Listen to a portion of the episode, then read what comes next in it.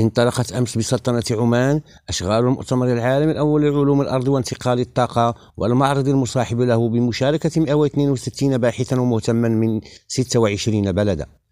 ويبرز المؤتمر المنظم على مدى خمسة أيام دور علوم الأرض وأهميتها في الانتقال للطاقة النظيفة والتعرف على الدراسات في هذا المجال وأنواع الطاقة البديلة وطرق مكافحة انبعاثات غاز ثاني أكسيد الكربون إضافة إلى تبادل الخبرات.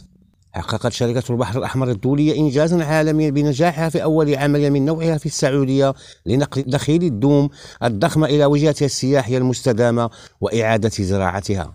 وتسعى هذه الخطوة التي تتماشى بشكل وثيق مع أهداف مبادرة السعودية الخضراء إلى تقليل الاعتماد المفرط على استيراد الأنواع غير المحلية من النباتات. علي الحسني لريم راديو القاهرة.